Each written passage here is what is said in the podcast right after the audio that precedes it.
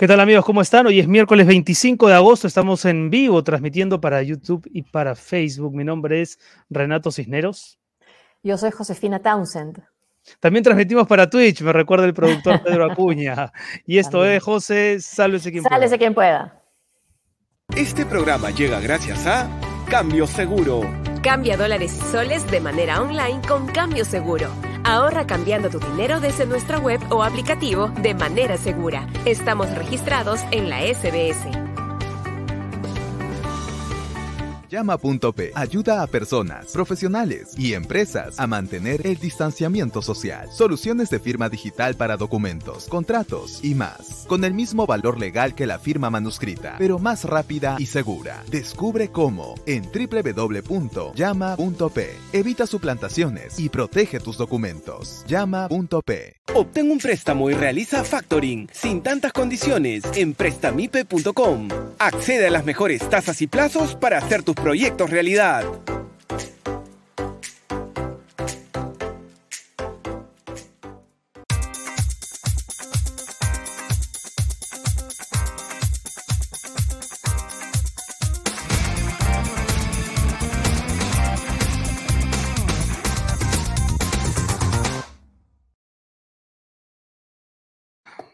Muy bien, estamos en vivo, son las 7 de la noche.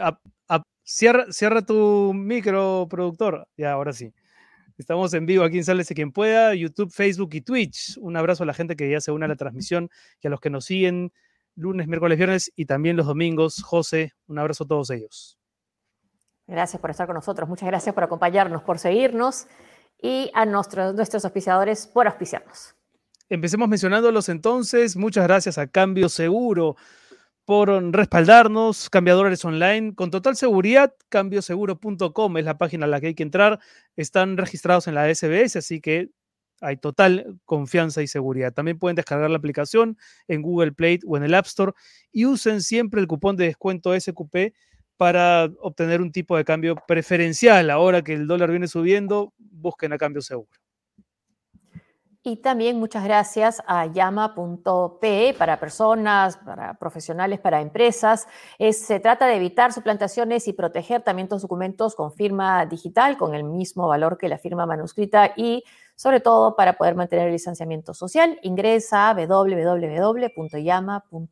Muchas gracias, llama.pe. Y gracias a Prestamipe, si necesitas liquidez para tu empresa, Busca Prestamipe, soluciones de financiamiento, préstamos con garantía hipotecaria desde 20 mil soles hasta un millón de soles. Factoring también para tu empresa 100% digital en menos de 48 horas. Grande, Prestamipe. Gracias también a Bit. Bit es Bit para ir al trabajo, al gimnasio de compras o a tu centro de vacunación. Siempre habrá un Bit para ti. Descarga Bit y muévete sin preocupaciones, porque Bit es Bit. ¿A dónde vamos? Gracias, Bit. Muy bien, hoy tenemos un, programa muy interesante. Vamos a estar conversando en un ratito nomás con el congresista de Perú Libre, de Perú Libre Luis Roberto Camiche. Y vamos a preguntarle, por supuesto, ¿no? si ya tienen los votos para, para mañana, que se presenta el gabinete Bellido, a ver si obtiene o no la confianza en el Parlamento. Y luego de conversar con el congresista Camiche, vamos a estar eh, analizando la problemática realidad peruana con Omar Aguapara, que es director de Ciencias Políticas de la UPC, y con Carlos León Moya, que es un muy conocido politólogo que tiene un arrastre en Twitter. Hoy ha habido muchísimos comentarios desde temprano, eh, con altas expectativas respecto de la performance de Moya en este programa, José. Y de ver a Dylan también. Y de ver a Dylan, que creo que es su gato o su perro. a que nos cuente. Lo averiguaremos más adelante. bueno, antes un saludo ahí a la gente que está que está escribiendo. Adel, muchas gracias. No se olviden de que pueden hacer sus aportes, el YAPE, el PLIN, a través de los teléfonos que verán a continuación en la pantalla y que Josefina nos va a, describir. Sí, para plinear es 992-726404 y para yapear es 9278-7061-8. Muchas gracias.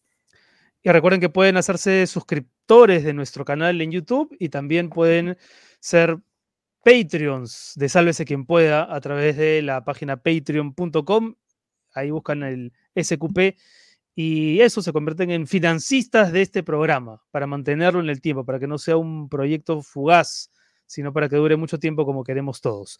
Vamos rápidamente con algunas, noticias. ¿no? Rapidito, Renato, ya hemos pasado los 80 mil suscriptores. Muchas gracias. Sí, sí, muchas gracias por eso y, y, vamos a ver si nos siguen respaldando más todavía. Estoy seguro de que sí. A ver, mañana se presenta el gabinete Bermejo en el, perdón, el gabinete Bellido. Bellido. Hay mucha B grande ahí en esa. en el, Bellido Bermejo, sí. En el, partido, en el partido de gobierno. Se presenta el gabinete Bellido en el Congreso en medio de una trifulca en Perú Libre. Yo creo que ya a estas alturas es evidente que ha habido un enfrentamiento. Hay una muy interesante crónica en el portal de Sudaca firmada por Alonso Ramos donde se cuenta lo que habría sucedido el sábado pasado, José, en la casa de Aníbal Torres, el ministro de Justicia, y un enfrentamiento directo entre el presidente Pedro Castillo, quien acudió, siempre según la crónica de Sudaca, acompañado, acudió a esa cita acompañado de Francisco Eguiguren, y del otro lado estaba Cerrón junto con Bellido, ¿no? Algunos testigos, en fin. Pero lo que se comenta en esa crónica es que se planteó directamente que haya cambios en el gabinete, lo planteó Eguiguren, lo habría suscrito también Castillo, pero Cerrón se mantuvo firme diciendo que no, que esa sería una muestra de debilidad. Y, aparece, aparentemente ha ganado, ¿no? Ha ganado esa posición. Y, ya había mencionado en un eh, tuit Vladimir Cerrón a un ex ministro de Justicia del gobierno de Ollanta Humala, en este caso sería, se confirmaría con, con el señor Eguiguren. Y también lo que queda en esa crónica de Sudaca es que quien tomó partido porque se mantenga eh, Guido Bellido en el premierato y, que es la posición de Vladimir Cerrón, es Verónica Mendoza.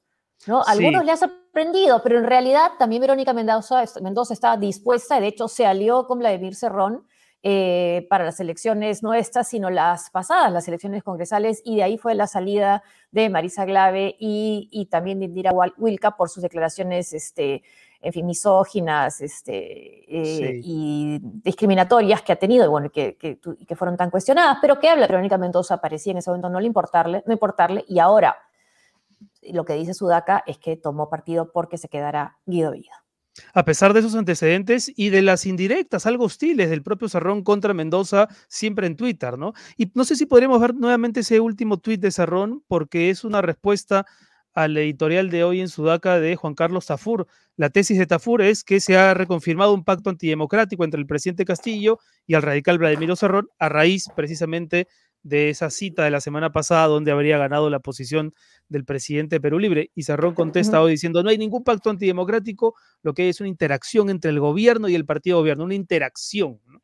Esa mm. institucionalidad que ustedes han invitado a renunciar a los mandatarios para capturarlos en sus garras y gobernar el país desde las sombras de sus ONG. No le gusta a Vladimir Cerrón que haya ¿no? un tinte progresista en el, en el gobierno, una izquierda moderada, no le gusta. Pero se, creía que, se creía que Verónica Mendoza era la izquierda moderada, progresista, pero sí es cierto lo que cuenta Sudaca, porque tiene buenas fuentes al parecer, pues de progresista no parece tener, tener mucho, ¿no? O de una izquierda moderada, en todo caso, ¿no?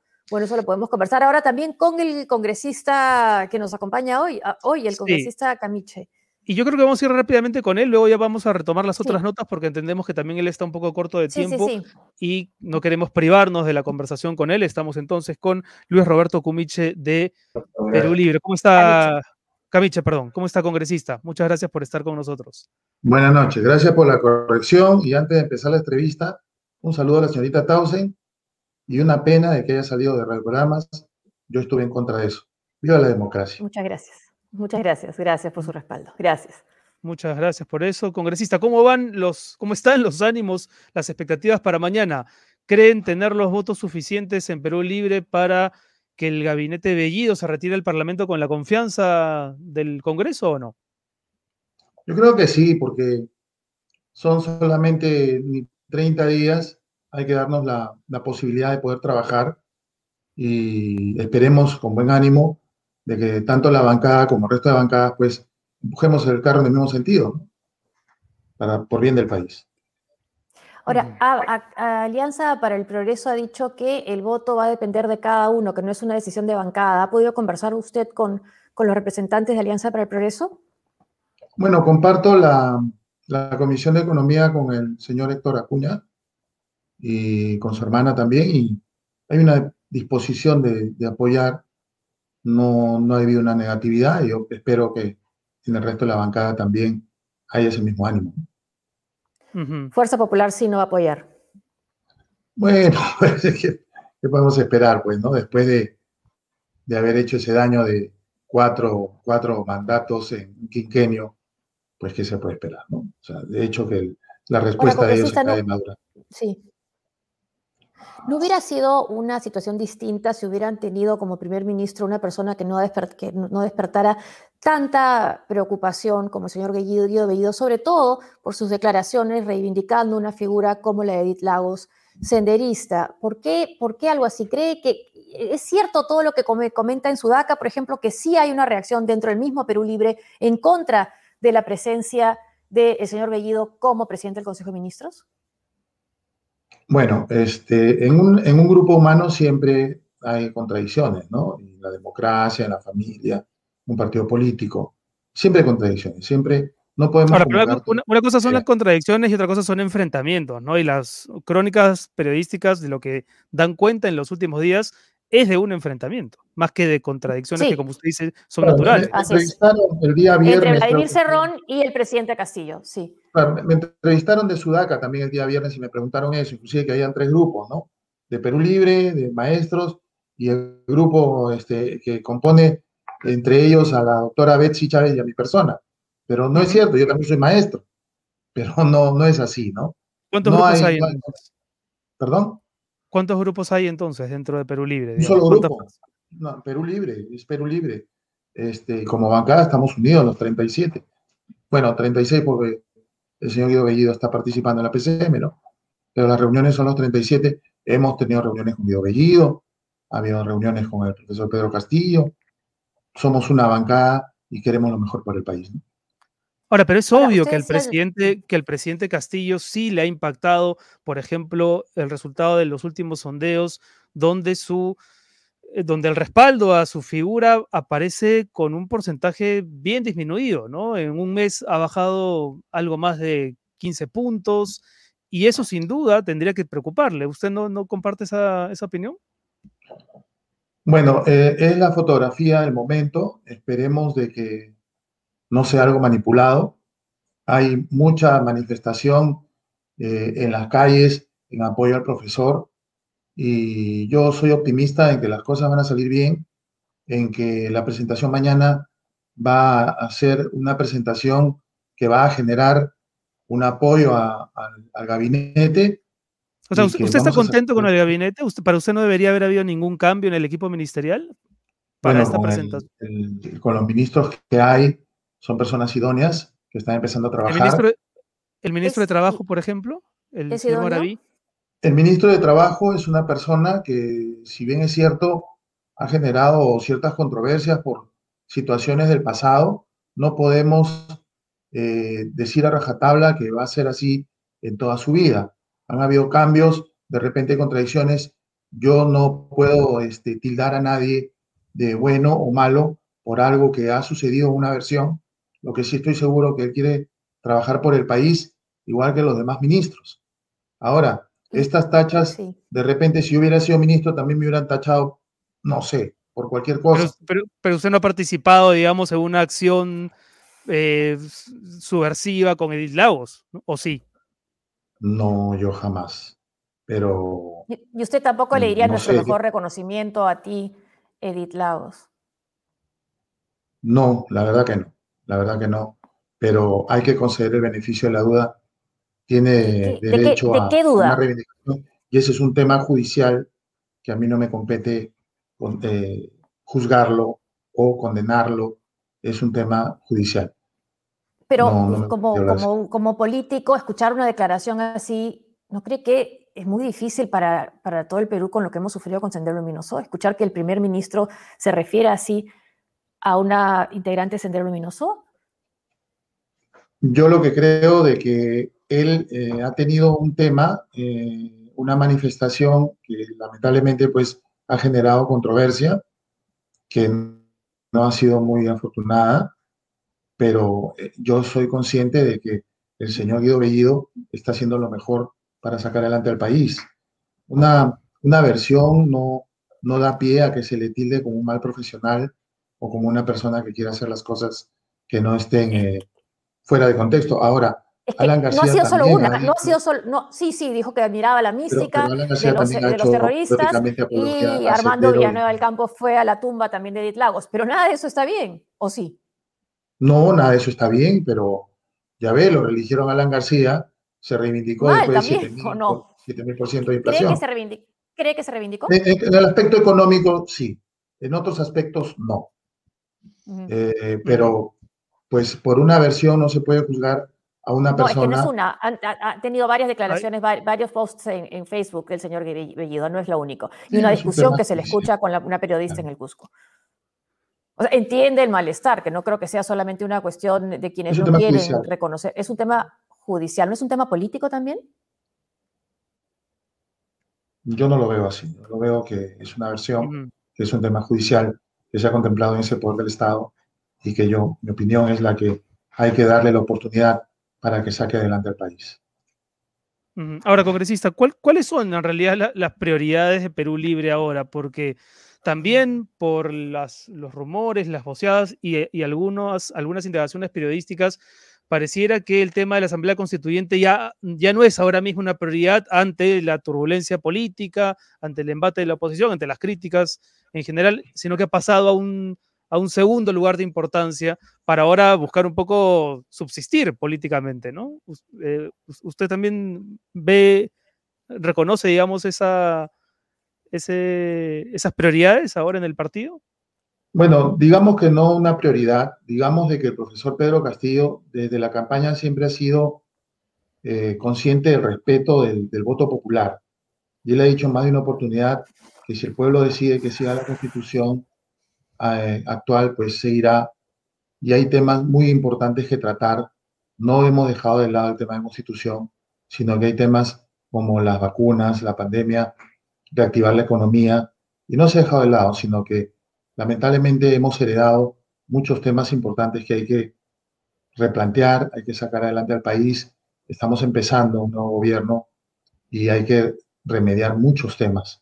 A mí particularmente vienen de muchas regiones a traerme problemática que la verdad este, me da mucha pena obras al 95% que se han dejado de hacer, colegios, servicios de agua, y mm. pues hay temas bastante importantes. No lo hemos pero, dejado de lado. Pero no, re, no reconoce que quizá hubiese estado mejor que el gobierno ponga un poco más de, a ver, de que se preocupe el momento de designar, si ya no a los ministros, que para usted aparentemente están bien donde están eh, los elegidos, pero hay una serie de funcionarios, una veintena de funcionarios, si no son más, que en las pocas semanas que lleve el gobierno en marcha, pues ya han sido observados, algunos han tenido que dar un paso al costado, ¿no hubiese sido mejor que el gobierno ponga más atención en eso? Porque también ahí ha sido un descuido que se parece mucho a una negligencia, ¿no? Bueno, es potestad del presidente de la República designar a los ministros y a su vez viceministros. Pero le pregunto su opinión, su opinión independientemente de, de, de, su militancia, si es que eso es posible. Mi opinión es que somos seres humanos, tal vez hayan habido errores, pero son sus anales, ¿no? Lamentablemente, pues... Un error eh, fue... Héctor Béjar en Cancillería. ¿Un error fue Héctor Béjar en Cancillería? no, no creo que fue un error. Yo creo que el señor Béjar dio un paso al costado por el bien de, de la bancada, por el bien del país. Eran demasiados ataques y él, pues, en su afán de, de calmar las aguas, digamos, dio un paso al costado para evitar esos ataques que sigan tan fuertes. ¿no? Uh -huh. ¿Qué, ¿Qué, error entonces sí reconocería? ¿sí? Que es,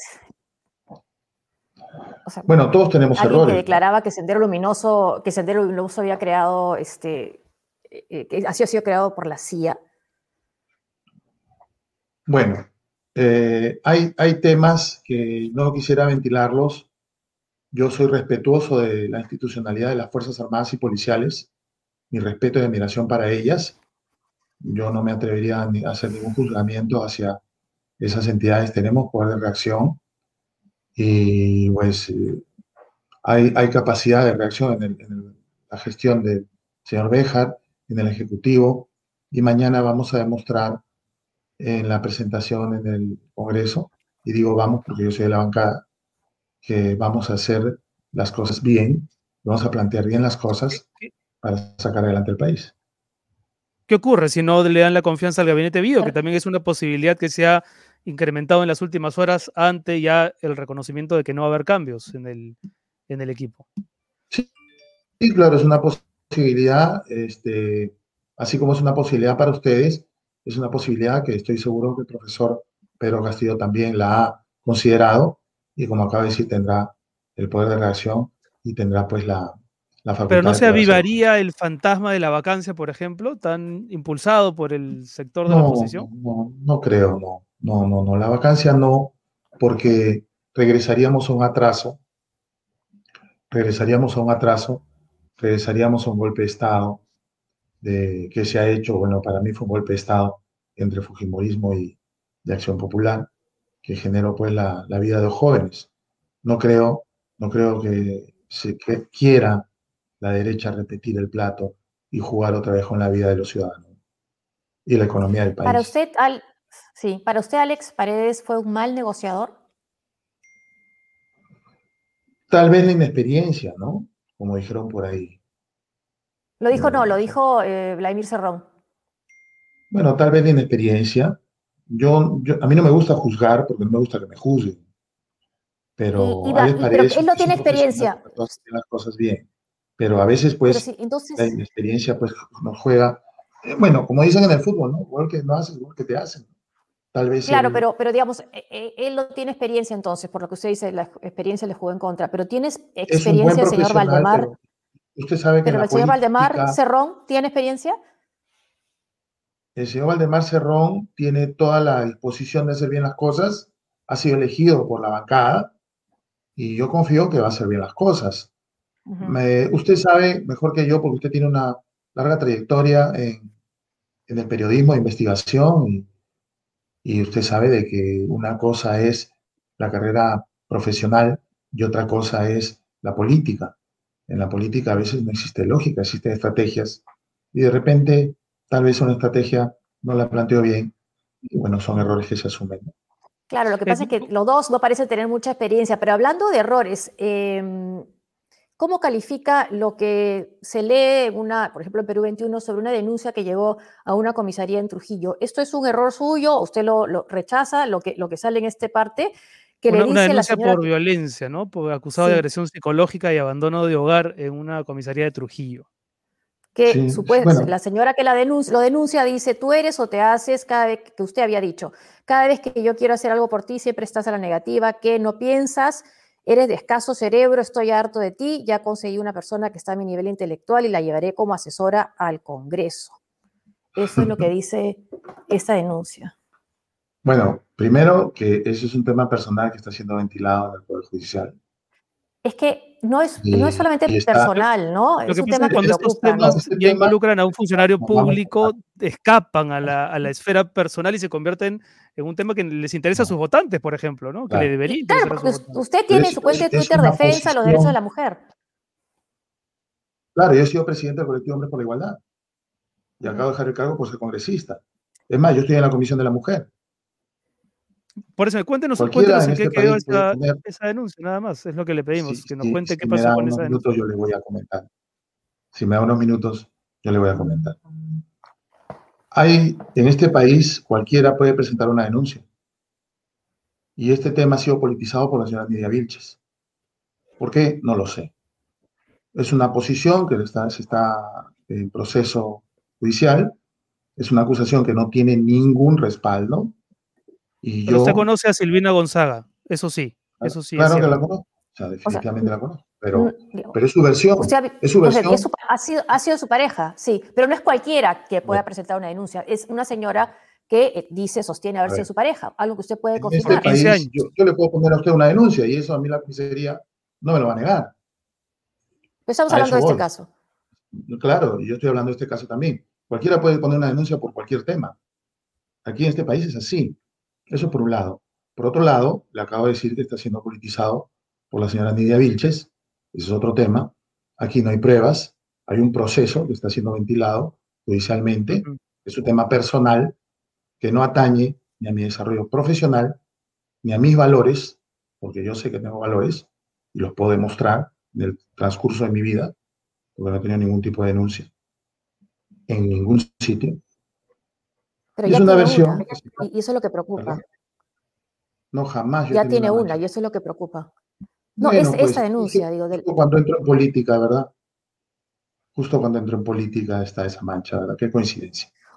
Pero bueno, O sea, usted no o sea, dijo esto, usted, no tuvo usted ningún considera que fue- que- usted considera que no- lo que la señora dijo, Gonzaga eh, declaró frente frente a los policías es básicamente una invención.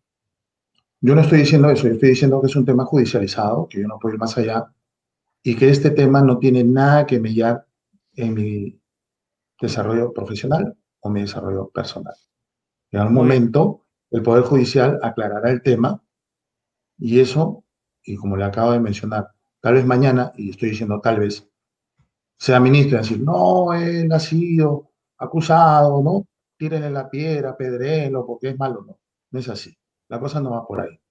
Es un tema de índole personal que está siendo investigado y yo tengo una solvencia moral y una trayectoria profesional que no me permite tocar este tema porque yo soy político. Ahora ya verá Bueno. la, la población eh, cómo se desarrollará en ese aspecto. ¿no? Bueno, esperemos que el tema se aclare a, a su favor para que, digamos, no, no Para- haya pero claro, se va a aclarar en favor de la verdad. eso, en Bueno, favor de es la que, verdad. es que si, si, si hay un tema de violencia contra la mujer, siempre va a ser un problema, un tema que nos preocupe a todos, ¿no? Y de violencia y todos los medios que han acusado generarán, espero yo, el desagravio. ¿no? Cuando esto se aclare, espero yo el desagravio, porque yo estoy seguro de mi solvencia moral. Congresista, muchas, muchas gracias por estar con nosotros. Eh, suerte para mañana, para la votación de la confianza o no del gabinete de Bellido y estaremos conversando seguramente más adelante. Muchas gracias. Una- una- un tema más para terminar, si me permite. Yo quisiera decir de que, y bueno, he escuchado que tiene usted 80 mil suscriptores, yo quiero decir lo siguiente. Los temas de índole personal no desmedran mi desempeño profesional ni personal. Es una acusación que está en proceso.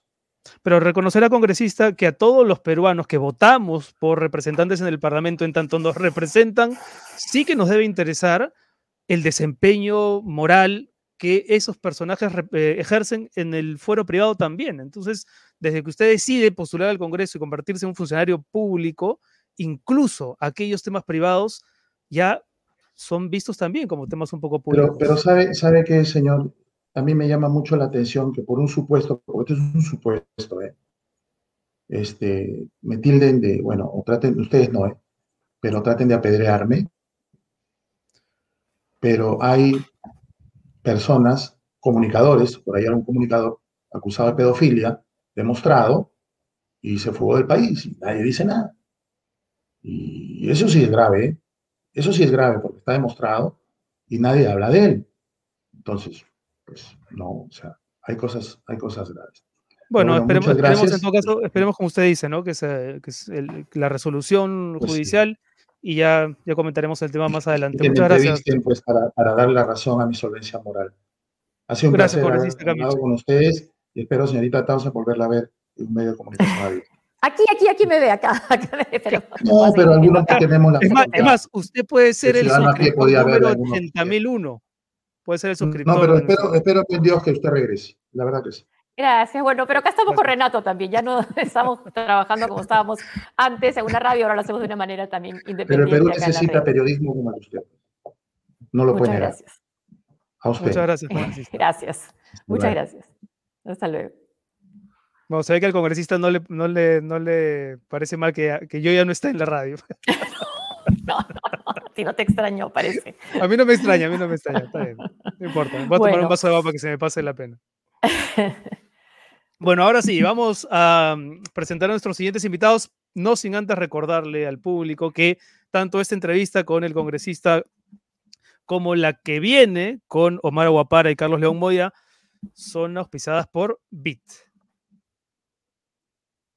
To bit or not to bit, José. Tu bit o no, tu bit, exactamente. A donde vayas, si vas a, hacer compras, sobre todo si te vas a vacunar, usa bit, porque bit es bit. ¿A dónde vamos? ¿A dónde vamos? a conversar con Omar Aguapara, que es director de Ciencias Políticas de la UPC, politólogo, y con Carlos León Moya, también politólogo que está con nosotros. Eh, muchas gracias por estar aquí. Buenas noches. ¿Qué tal? Gracias por la invitación. ¿Se escucha bien? Sí, ¿no? Sí. Sí, fuerte y claro. Bueno, a ver, primero la, la pregunta de rigor en términos políticos, por la expectativa que hay de la presentación del gabinete Bellido mañana. ¿Qué esperan ustedes que vaya a ocurrir? ¿Cuál es la especulación que hacen con los muchos o pocos elementos que conocemos todos hasta, hasta esta hora? A ver, no sé, ¿quién quiere empezar? No sean los, tímidos, no sean los tímidos ahora, no sean los Por orden tímidos. alfabético, a No. Que te Ya, a ver. Ya, por orden alfabético, Aguapara. ya. Ok. Eh, e- es difícil de predecir. Yo creo que hasta hace dos días era un poco más sencillo, ¿no? Hasta antes de la denuncia de Maraví, creo que era. El camino estaba más allanado para Bellido. Hoy, hoy no sé. Eh, no le conviene a la oposición eh, ir al choque, pero, pero creo que están un poco ofendidos. Creo que están un poco. Y creo que eso puede alterar un poco el cálculo que habían hecho hasta, hasta hace dos días. Mm. Eh, creo que iba a ser difícil que saquen a Bellido antes del, del jueves, pero sí era una posibilidad, unos cambios adicionales, eh, además del de Béjar, y no, no parecen haberlo logrado, y, y eso creo que cambia un poco, altera un poco el cálculo que se había hecho hace, como te digo, hace dos días, cuando Acción Popular anunció que iba a darle el voto de confianza, sin haberlo escuchado. Y sabemos cuál es la posición, creo que Renovación. Hay muchos que claramente no, no están dispuestos a hacer ese juego, pero hay muchos en el centro que quizás le estén pensando dos veces, ¿no? Entonces ahí creo que va a ser un poco un, poco un final de película mañana. Carlos, ¿tú? Yo, al igual que el Grupo Explosión de Quitos, no sé. Porque por una parte, tenemos que, claro, en el Ejecutivo yo lo que veo es como la tendencia de la ausencia de estrategia. ¿ah? Y, y me hace recordar al gobierno de PPK que los primeros meses hacían cada cosa, y me acuerdo que los medios veían, leían como una estrategia muy pensada, ¿no? Este, estaban moviendo sus fichas, la derecha no tenían ni, ni idea de qué iban a hacer, ni siquiera tenían contacto con muchos grupos de oposición, ¿no? Eh, entonces, allí no había mucha... No había estrategia, y tengo la impresión de que en el Ejecutivo ahorita tampoco la tienen, ¿ah? Es decir, Mm. eh, si leemos, por ejemplo, el reportaje del día de hoy de Alonso Ramos en Sudaca, Sí, lo veníamos comentando. Muy bueno. O claro, sea, lleno, de detalles, ¿no? De- demasiados detalles como para ser una nota claro, ¿Quién fue la fuente? inflada. Fuente, sí, no, seguro, Cerrón, seguro, es capaz de, la- de Cerrón de ser la fuente. Entonces, por una parte, con una, ¿no? con una pelea que uno no sabe muy bien eh, Sí. hacia dónde va a ir, pero al parecer, ¿no? Hay, una, hay un cisma relativamente grande al interior del Ejecutivo, aún sin estrategia, pero en el de la oposición, más que parece que todavía no logran definir tampoco cuál va a ser su estrategia hacia el, hacia el Ejecutivo, ¿no? Si va a ser efectivamente no del voto de confianza, si bajarse uno por uno, si van a dialogar, si no van a dialogar. Entonces, claro, en realidad para mí, además, creo que muchos no tenemos información de primera mano. No, Es decir, nos basamos siempre como en rumores, en chismes, en tweets. tweets. Claro, y creo que en gobiernos anteriores uno tenía rumores más estables, ¿no? En en Sí. esta ocasión son como rumores muy contradictorios. El uno, tienes el rumor, quizá el, el más, hasta ahora el que me parece más creíble, ¿no? Que le piden la renuncia a Bellido, y luego Bellido dice, no, te regalo mi alma, pero déjame ser presidente del Consejo de Ministros. Entonces, Claro. eh, dentro de eso, yo la verdad que lo miro con casi con, con sorpresa, ¿no? No sé qué vaya, al igual que Omar, ¿no? No sé tampoco qué vaya a ocurrir mañana. Creo que los mismos actores tampoco saben qué esperar del otro. Mm. Tú, escribiste entre la, primera y la segunda vuelta un artículo en, en, en en sus 13, ¿no? Decía los cuatro escenarios según con cuánto ganaba este, Pedro Castillo, ¿no? Decías, uno iba a ser más de lo mismo, si ganaba haciendo algunas concesiones. Dos, si vence con tranquilidad, era el Castillo atrap- atrapado. Tres, victoria relativa, una distancia más del 15%, 15%, y victoria total. Ahora, ¿qué Castillo tenemos? ¿Ninguno de los anteriores o encaja en uno de estos? Es un Castillo que gana con 40 mil votos, que gana casi en la, última hora, ¿no? Porque si las elecciones fueran el sábado perdida, tengo la impresión de que entre la encuesta del sábado y la elección del domingo, muchas personas terminaron decidiendo su voto ahí sobre la marcha. No voy a mencionar a colegas, pero varios colegas también dijeron, no, no puedo aguantar a Keiko otra vez. Eh, Y dentro de eso, lo que tienes es, digamos, una segunda vuelta eh, bastante mala. Tenía la elección por momentos que parecía casi ganada, ¿no? Y entre torpezas y torpezas casi la pierde. Y con un margen tan pequeño y con un Congreso en contra, quizá tu mandato era a, efectivamente moderarte, ¿no? Eh, eh, y tenías además, me parece, mucho menos margen que habían tomado en 2011, mucho menos margen, ¿no? Pero no lo está haciendo, más bien, no, actúa como si hubiese ganado por 15 más. 10%, claro, ¿no? Igual bueno, que no cree que ha ganado, ¿no? Cree que ha tomado el No, no. Sí, sí. Entonces, dentro de eso, a mí, una de las cosas que me, me conflictúa hacia adelante es ese trauma con Humala que se va, que va a seguir seguramente hasta que acabe el gobierno, ¿no? Que es me modero, no me modero, si repito, no lo de Humala. Y me parece que las condiciones eran, eran muy distintas. Humala se moderó quizá de manera muy, muy torpe, Mm. porque se fue muy a, la, muy a la derecha muy rápido, luego volvió al centro, para decirlo así en términos izquierdistas. Ujú. Eh, pero lo hizo con un Congreso donde él tenía la presencia del Congreso, donde él tenía uh, qui- quizá una mayor base, ¿no? E- En este caso, una mayor aprobación, además. Acá Pedro Castillo tiene 38 aprobación en agosto, eh, ni siquiera es el día de Santa Rosa, y ya, ya, ya la su desaprobación es más alta. No tiene la presencia del Congreso, los medios están en contra, ya lo quieren vacar, y aún así están en la discusión de si se moderan o no. Entonces, creo que es eso, creo que han ganado por un margen muy estrecho y, y- y pareciera que no lo hubiesen, Sí, no se hubiesen dado sí. cuenta de la fragilidad de su posición.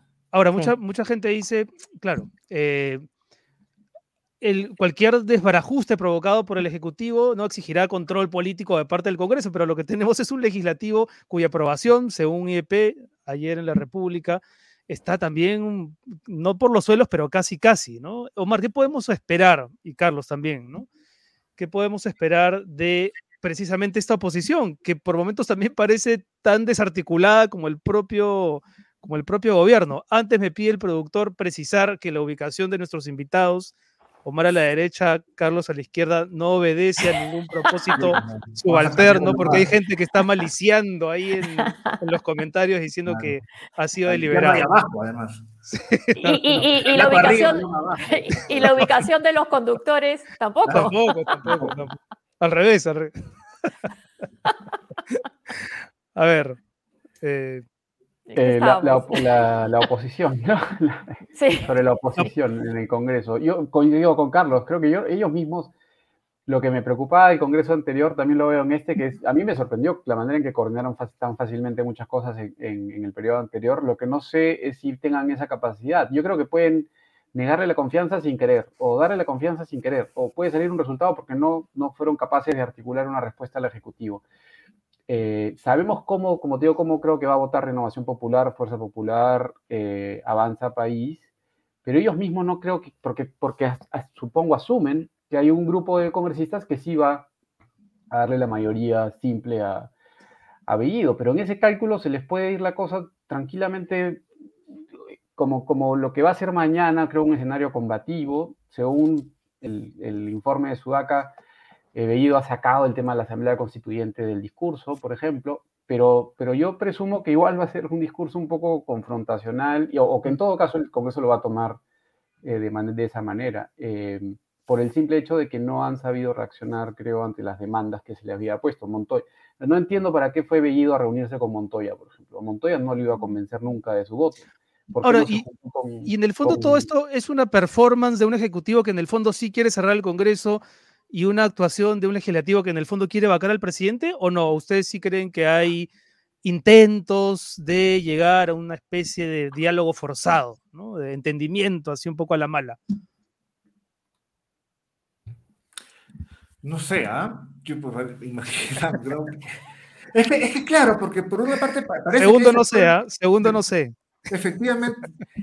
Pero creo que en realidad La incertidumbre, lo que hay. que de verdad, ¿no? Como Sí. dice la canción, eh, no sabemos. En este caso, hay como tendencias de ambos lados que, que van al Mm. diálogo, eh, eh, en, digamos, para hablar del Ejecutivo, volver a ellos. Eh, parece que no, hay, un- hay una pelea allí sobre si confrontas o no, sobre si cierras con, con Congreso o no, que parece cada vez está, cada vez el lado confrontacional parece que se va reduciendo, ¿no? Eh, pero claro, también a, favor de esto, este, creo que las tendencias de, de, vacar al, al, presidente tan rápido le juegan en contra al Congreso. De hecho, un poquito de calma, un poquito de valeriana y manzanilla, eh, podría jugar al favor de ellos, ¿no? Si fuese quizá un poco más estratégico, se esperaría que el Ejecutivo siga cometiendo errores y se siga deteriorando, ¿no? Y luego vas con tu cuchillo, tu tenedor, pero parece que eh, no es así. Ahora, yo no, creo que sea... Sí, sí, sí, sí, perdón. No, no creo que sea choque, porque si hubiese sido choque no hubiesen esperado tanto de arranque, ¿no? O sea, para que ya se debilitaron en un mes, han demorado un mes. O sea, el plazo que te da la Constitución para ir a presentarte ante el Parlamento son 30 días. Pero si hubiese sido choque realmente, iban a la semana. ¿Para qué esperar el desgaste? ¿Para qué desgastarte 30 días? Que ya les costó un canciller incluso. Y, les ha podido costar otro, un par de ministros más. Eh, yo creo que simplemente lo que, lo que han conversado antes, que era, creen, creo que creen que han ganado con, con un mandato muy superior al que realmente tienen y creyeron que podían, y él lo dijo Bellido en un momento, vamos a poner, hemos ganado las elecciones, vamos a gobernar los que ganamos las elecciones, no voy a poner a gente de fuerza popular en el, Parlamento, eh, en, el gabinete. Eh, creo que es esa lógica mucho más, y creo que no anticipaban tampoco el nivel de, de, impopularidad que puede haber tenido ni Castillo, ni el propio Castillo, ni su gabinete eh, hoy a, menos de un mes de haber llegado al poder. ¿No, le sorprende que la impopularidad no sea mayor? Quizá, ¿ah? yo hubiese, yo hubiese apostado por un 40%, de hecho alguna vez quise hacer como una, una, una, una, polla, así, ¿no? Apostemos quién es el, cuánto saca el, siguiente gabinete. Yo hubiese apostado por un 40, hubiese esperado uno, uno más bajo, pero 40 ya, ya me parece bastante bajo, ¿ah? Este, 20% en Lima. Pero claro, quizá eh, a mí no, me sorprende esperar una cosa así, pero igual la velocidad de, ese 40% me, es bien, preocupante, ¿no? ¿Cuándo va a llegar en septiembre? Si, si, cambian de ministros, ¿cómo llegas a septiembre? ¿Y, con, qué, con qué cuentan? ¿Con qué, con, qué apoyo creen contar? ¿Con que las personas va, que votaron por él, eh, por el presidente Castillo en el sur, van a salir a protestar por él? O sea, ¿cuál es, ¿por qué tienen esa sensación de tener más poder del que aparentemente tienen? ¿con qué están contando? O sea, ¿con qué creen contar? Creo que lo vamos a ver mañana, ¿no? Eh, creo que apela un poco a eso, a las bases orgánicas, por un lado, a, que esto más puede ser un fenómeno limeño y que fuera el Perú, y si ves un poco las encuestas, es sobre todo en Lima la desaprobación no es tan grave afuera de Lima. Mm. Eh, y que probablemente simplemente necesitan aguantar un poquito, ¿no? Ah, y, construir desde el poder, pero, pero creo que sobreestiman también, sobreestiman un poco la capacidad que pueden tener, sobreestiman la, la miopía también de la oposición, de, creer que pueden mm. aguantar. Eh. E, e, independientemente de lo que ocurra mañana, eh, ¿qué, tan, ¿qué tan seria es la crisis política en la que estamos ahora? Lo pregunto porque pareciera que pesa más la inestabilidad económica que incluso la propia crisis política.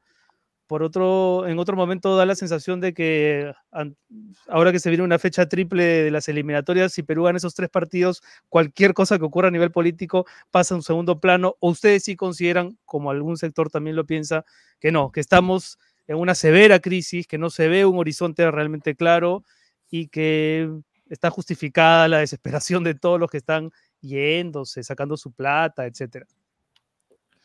O ya hemos pasado antes por esto y simplemente hay demasiado ruido alrededor de esta.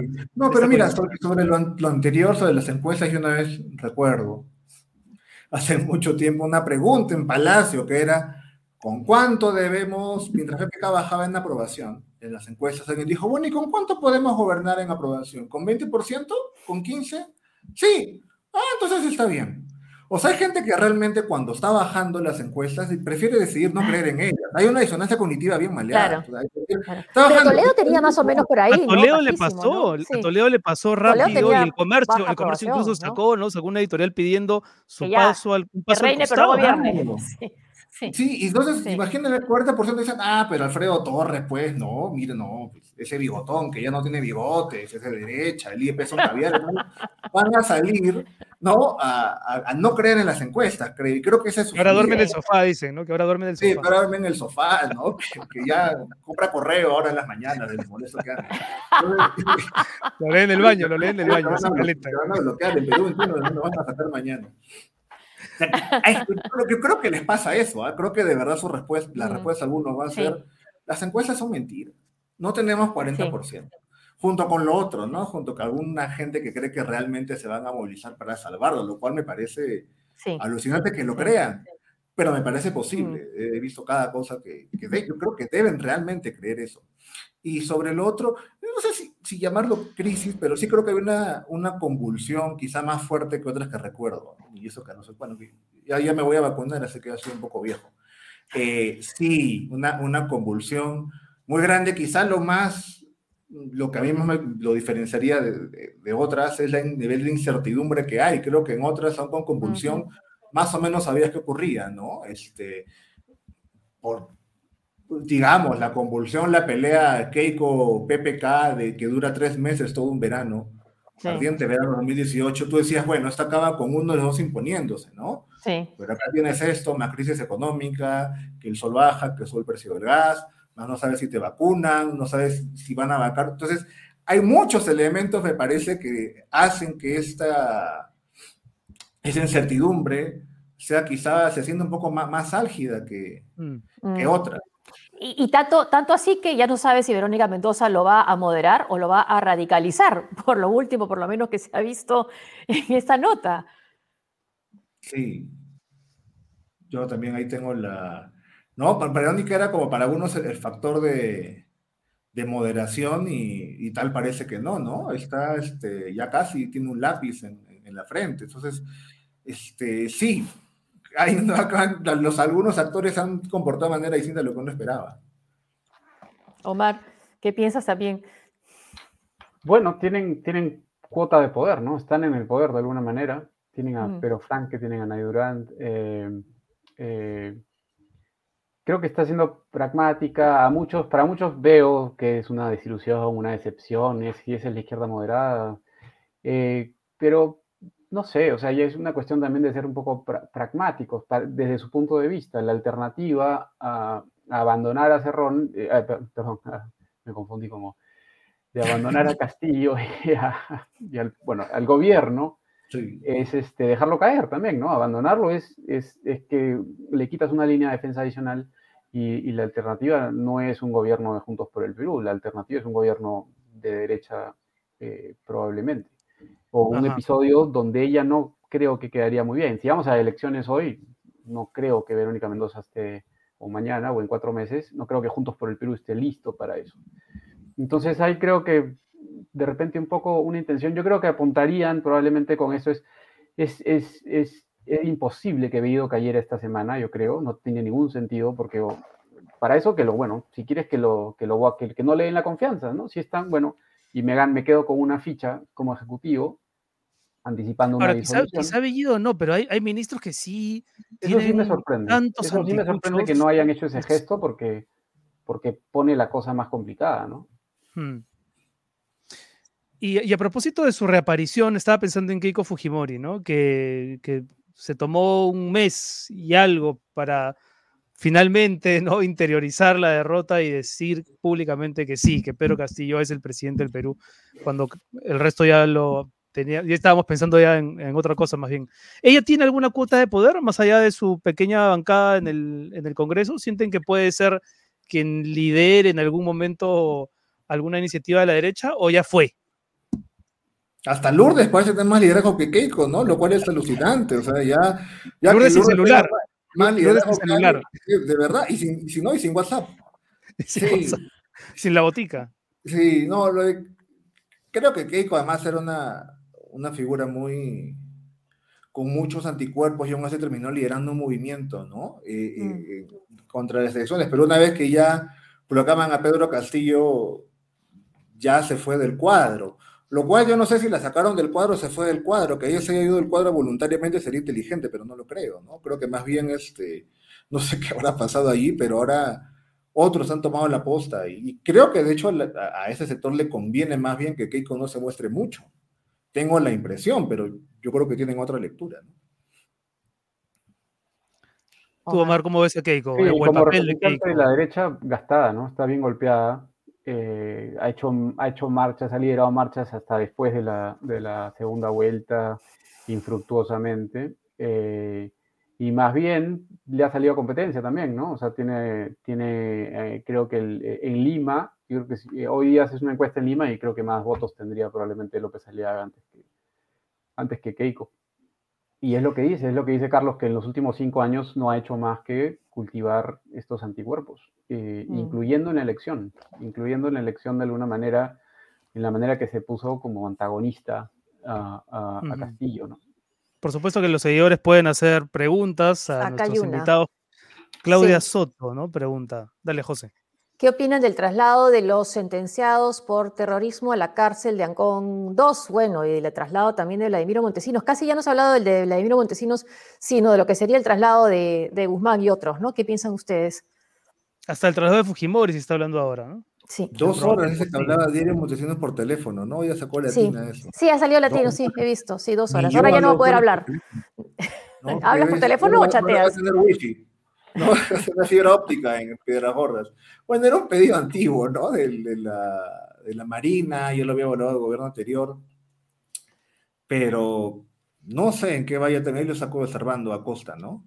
Sí. Observando. Dos horas diarias, y se molesta cuando le digo observando. Dos horas, dos horas diarias, qué horror.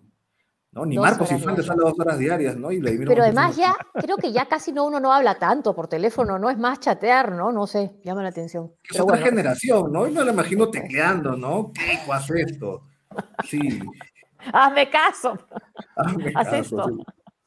sí. Sí. No, Sí, creo que tenemos eh, una declaración que nos dio el almirante, el ahora congresista Cueto, sobre ese tema para escucharlo. Solo para que se parezca, para que se confirme el parecido con, con Servando y Florentino. Te va a responder, ¿ah? Te va a responder Cristo. A ti, a ti, tú le has puesto Sí, la te va a decir, no sé, Rulito Pinasco, joven, no, este, Rulito Pinasco envejecido, algo te va a decir. Te estaban Pero diciendo ahí en el, en el sí. Twitter, ¿no? Moya, ponle apodo a los conductores, eh, no, puedo, no. Me han dicho, pero no los puedo. Uno nomás. Y, y esta decisión de integrar el gabinete con personas como Guido Bellido, con los que hemos visto que escribe en Facebook sobre el Sendero Luminoso, o con lo que hemos conocido también del, del ministro de Trabajo, ¿esto es a- hecho a propósito por, por Vladimir Cerrón, con, digamos, con- también con la aceptación de Pedro Castillo? ¿Hay una vocación por, como se dice ahora, cambiar la narrativa sobre Sendero Luminoso? ¿O se les pasó? Yo creo que es orgánico, ¿no? Creo que es parte del proyecto, es parte, es, es esa, eh, Perú Libre ha recogido un poco de esa izquierda eh, eh, que tiene lazos con como Maraví, como, como, como Bellido, que, que no es tan tampoco, es difícil verlo también de, creo que desde, desde Lima y, y- y- lo que, lo, o sea, acá se, acá se hace una gran, un, un gran escándalo, un gran tema y mira dónde juramentó Bellido, juramentó en la Pampa de Quino en Ayacucho. Y la, la aprobación que tiene Bellido hoy es marcadamente inferior en Lima que en las regiones que más sufrieron probablemente de Sendero. Creo que refleja una visión bien profunda también. Eh, no es que exima de culpa, obviamente tiene sus... y, y- y mencionaste, pero Maraví en realidad creo que viene más por, por el propio Castillo, está más, más cercano a, Sí. a la órbita de Castillo que, que incluso de Cerrón. Sí. Y yo creo que simplemente es, es este cu- cuoteo, ¿no? Que Fernando Vivas lo describió en, en algún artículo, un cuoteo regional, un cuoteo de, de- de Mm. in- hasta de intercambio de favores. Y son gente que, que han coincidido en ciertos círculos, Maraví, en parte el CONARE, eh, y- y- igual, que, igual que Castillo.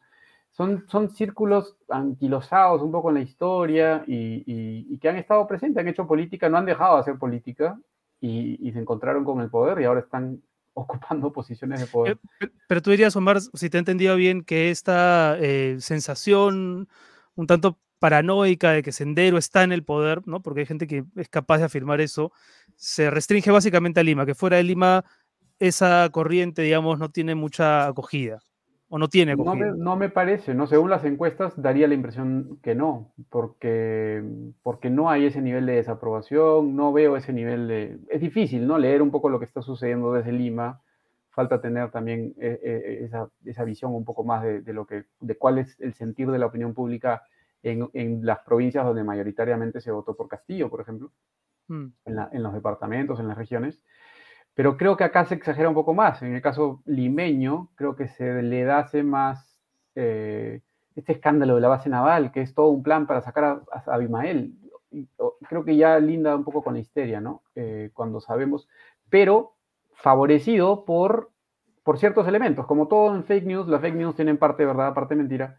En, la, en este caso, ni siquiera el, go el, gobierno tenía una buena estrategia de respuesta, de decir, oye, aguante, esto viene del gobierno anterior, la Marina no quiere saber más de estos prisioneros. Sí, pues los reflejos políticos no son precisamente un activo. Y cero reflejos, entonces ya va a quedar la idea de que ya no, esto es porque hay un plan de Perú Libre para liberar a, su, a, a Abimael. Eh, terroristas y a otros terroristas, ¿no? Y, pero de nuevo, pésimo manejo del, del, gobierno. Este, creo que recién Aníbal Torres va a ir mañana al Congreso. No, bueno, hoy, hoy estuvo, hoy estuvo. Hoy estuvo, ¿no? Hoy estuvo. Bueno, pero sí dijo que... algo interesante. ¿Cuánto poder tendrá Vladimir Montesinos que apenas lo cambiamos de prisión me dicen que soy senderista? Es un buen ejemplo. Eh, pero eso, eso es interesante ver, creo, eh, que, que que, que, si realmente pensáramos que Sendero está en el poder, bueno, creo que es una visión un poco más limeña, ¿no? Eh, no uh -huh. tantos, no sé si se lee así en provincias, en otras provincias. Carlos. Tú lo ves igual, Carlos. Creo, es una, creo que hay una mezcla de, de, de, de, champa que no se han dado cuenta de que han puesto y de voluntad, ¿no? Es decir, uh -huh.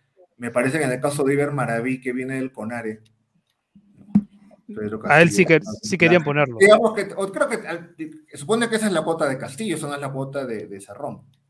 5.90. Entonces ahí seguramente has tenido que saber algo. La idea de Conare más o menos que puedes sacar tu línea de qué piensa o quiénes han sido sus contactos previos. Y, y, creo que allí sí fue deliberado. Y creo también que, la, pero creo que en los otros fue tengo la impresión, no, no tengo los, los datos, pero por el, por el, patrón de comportamiento, que no tenían idea de quién estaban poniendo. O sea, ponías y no, y no tienes idea de quién, de quién iban a poner después, eh, cuáles eran sus contactos previos. Y creo que en general hay mucho desconocimiento a ese nivel de, del pasado de una persona. Es alucinante, pero uno creería que en el Estado peruano y ese nivel uno tiene, ¿no? Este, hay gente que te pone y no googlea antes. ¿No? O sea, de verdad, es, creo, creo que es probable que hayan puesto y de repente se hayan enterado, oye, Guido, tú tenías esos posts en Facebook, ¿no? Estoy seguro, sí. Lo siento, lo Estoy siento, seguro que eso ha pasado. ¿no? Claro, entonces, seguro, es muy, muy probable que eso haya pasado con varios de ellos, ¿no? Si hubiese sabido, hubiese cerrado su Facebook, hubiese cambiado su foto, claro. ¿no? Y tenía una foto con, con Vladimir Cerrón atrás, ¿no? Y con, este? y, con el, y con un líder de la izquierda histórico, no recuerdo quién Lenin, era exactamente. Lenin, ¿no? Lenin, Lenin, Lenin y Cerrón. Lenin, Vladimir y Vladimir, sí. Claro, y Timoteo casi era como, ya, qué, qué, qué desvergüenza. Se hubiese cambiado la, la foto anticipadamente. Entonces, creo que hay mucho también de... Y creo que al igual que Omar tienen, al menos Perú Libre, un discurso y una visión y una narrativa sobre la guerra interna que no es muy popular, creo, pero que la tienen y son firmes y hay un sector de la izquierda que la tiene, y está bien, pero que efectivamente si lo dices en público te masacran, este, pero creo que la edición de los ministros es más champazo, y además justamente los más criticados son los que puso Pedro Castillo, que era básicamente personas que él conocía y eran de su confianza, y al final son los puntos más flojos en el gabinete. Lo cual habla bien de Emir Cerrón, que ahora va a ser espectador de este programa, ¿no? O sea, la gente que pone Cerrón terminó medio pasando piola y la gente de Castillo es la que quedó peor. Y, y, y por ejemplo. Por eso perdió sí. esa, en esa reunión, probablemente perdió, pero le dijeron, oye, te están cuestionando a ti, no a mí, en, en la reunión claro. que, que, que, destaca Alonso Ramos en Sudaca, ¿no? Esto no es mi culpa, le dijo Cerrón probablemente. Esto, mira, los impresentables son tuyos, no míos. Este, claro. También hay una caricatura claro. de, los míos son de Sendero, los tuyos son los impresentables. Ah, bueno, ¿no? Pero, pero podía decir, pero el presidente soy yo. Sí, sí la pregunta sí, ¿quién lo dijo, pero... no? ¿Cerrón o Castillo? Ah, lo dijo Cerrón, pero Ligure, soy Ligure, Ligure. Por lo menos tuvieron el tiempo de reunirse en la casa de Aníbal Torres y no en un restaurante, porque si no ya después Sin se hubiese añadido al análisis claro. el, el, elemento, el elemento de, del lugar. Sí. Ahora, en, en, la relación que ustedes tienen con sus diferentes audiencias, en el caso de, de, de, Omar, una universitaria, en el caso de Carlos, la audiencia del programa de YouTube, que por cierto, ¿no? Este, te, te está yendo muy bien y te felicitamos por eso. Tú, como decían del Bocón, ¿no? Que no tiene lectores y no tiene hinchas, Tiene hinchas. todo tiene seguidores no, sino hinchas. Este, ¿qué es lo que, o sea, qué es lo que perciben en, en, el- en la opinión, en las dudas de la gente? El otro día comentábamos con Patricia Zárate del IEP esta, esta viñe- de este cuadro de la encuesta que circularon el fin de semana, donde se imponía la esperanza por encima de la incertidumbre, por encima del miedo, por encima de la confusión, eh, lo cual, digamos, era una buena noticia en medio de todo este caos. Pero ¿qué perciben ustedes en las audiencias con las que están en contacto? ¿Qué siente la gente? ¿Qué desea? ¿Qué quieren? ¿Que todo implosione? ¿Qué, qué- cómo lo ven? A ver. Carlos. Ya, está bien. Eh, hay una cosa que me dicen que me, me- me- me intriga cuando me dicen, Mollita, dame esperanzas. Y es, Ay, hay una estampita, he visto, que te han hecho. Hay una estampita, ¿eso es verdad? Claro. ¿Eso, es- esa eso es es, real o, o es un hay- fake hay news? polo, claro. Te puedo hacer tu estampita también, Renato, una estampita. Eso no falta, la estampita. Claro, pero, pero sí, eh, pero ese era por, por la segunda vuelta, que además era una- un contexto, la última semana, bastante difícil, donde crees que todo se iba, se iba abajo. eh, y- y claro, creo que nuevamente ahí los medios no ayudan porque te dan una información ah, no solamente sesgada, a veces contraria a lo que realmente estaba ocurriendo. Pero más allá de la esperanza, ¿no? Y, y la fe en que pueda ganar, más que ganar Pedro Castillo, perder Keiko Fujimori por tercera, cuarta o quinta vez, eh, el- en, esto, en este mes yo siento más o percibo, ahí puedo ver en los comentarios, eh, también incertidumbre, pero también este, quizás en algunos casos como impaciencia, ¿no? También cierta Mm. insatisfacción, es decir, que quieres, y creo que también es mi caso, que quieres que al gobierno le vaya bien, pero no ves que le va muy bien. Eh, tampoco puede ser de oposición porque en la oposición está, este, ¿no? Todos los batienemigos. Entonces estás como en, en un sanguchito muy complicado. Quieres que el gobierno le haga bien, pero no le hace tan bien. El otro, el otro lado no te vas a ir al otro lado. Eh, ¿Y cómo haces? Y creo que también hay un factor emocional que a mí me, me hace pensar, digamos, eso, que, que llegues a la noche y te digan, oye, me quiero reír, ¿no? O sea, quiero, Mm. estoy harto de esto. Y está, está. también, Ahí está la- harto, ahí está. Sí, falta el perro, el perro me ha dejado. ¿Ya te ha dejado? ¿Por qué? Hace un rato y se fue. No, estaba Ah, ya. acá hace 20 minutos, sí. Ah, ya. Ahora- de, ahora- de salón y se fue. Ahora, Este, Carlos, y, sí. y así como, y así como seguramente ha habido mucha gente que votó por Keiko y se arrepintió nada más ver cómo ella reaccionó ante la derrota. ¿no? Exigiendo Sí. fraude, llevando la tesis del fraude hasta unos límites absolutamente delirantes. Eh, ¿en, alguno, ¿En algún momento de estas últimas semanas te has arrepentido de votar por Castillo? No.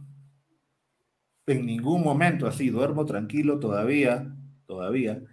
Porque yo creo que esperaba realmente un escenario eh, caótico. Digamos, yo no voté con esperanza ni con, ni con alegría.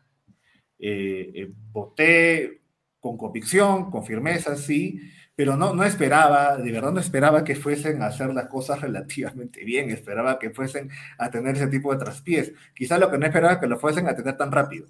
Entonces, después de la segunda vuelta, Sí. sí, porque la segunda Sí. vuelta me da un indicador en entrevista con, Sí. acuerdo con, con Josefino y con, con Pablo Gas la primera semana, yo decía, yo no entiendo cómo van a, cómo van a perder, y casi pierden, ¿no? Entonces, después de la segunda vuelta, y yo digo, no, esto va a ser, este, la gente no cambia tan rápido, o sea, no es que Pedro Castillo de un día para otro se vuelva un estadista, no lo era y va a tener un gobierno complicado, entonces me esperaba una cosa de ese tipo, eh, pero después más bien lo que vengo viendo de la oposición me hace seguir pensando a mí que claro, igual sigue siendo mejor que el otro, ¿no?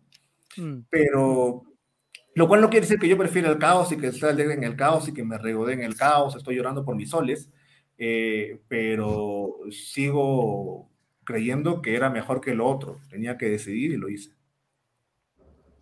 En tu caso, Omar, ¿qué, qué- qué percibes tú de la conversa con, con la comunidad universitaria? Aunque no sé si, Bueno, si también hay esa ansiedad que... primero si es que están, si es que hay estudiantes entre los hinchas de Carlos o, o entre la audiencia, que por favor prendan sus cámaras y sus micros de vez en cuando. Las clases por Zoom son Ahí la apagó, ya la apagó. Ah, mi cámara. Es como, como decía Alberto Vergara, es como jugar Ouija. Este, hay alguien ahí. Alguien ahí.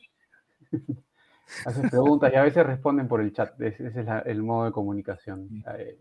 Algunos valientes se prenden su micro a veces. Eh, pero creo que es cansancio también, ¿no? Mm. Sobre todo, bueno, ellos, ellos, imagínate que vienen viviendo sus últimos cinco años, bueno, todo lo que están viviendo en esta edad tan complicada de su último año de colegio, el primer año de la universidad, no ha cambiado, siguen siendo eh, eh, estudiantes a través de una pantalla, han vivido estos cambios dramáticos en el país que, que nosotros somos un poco mayores y, y, bueno, veníamos de 20 años de más o menos tranquilidad y de repente todo explotó en los últimos cinco años.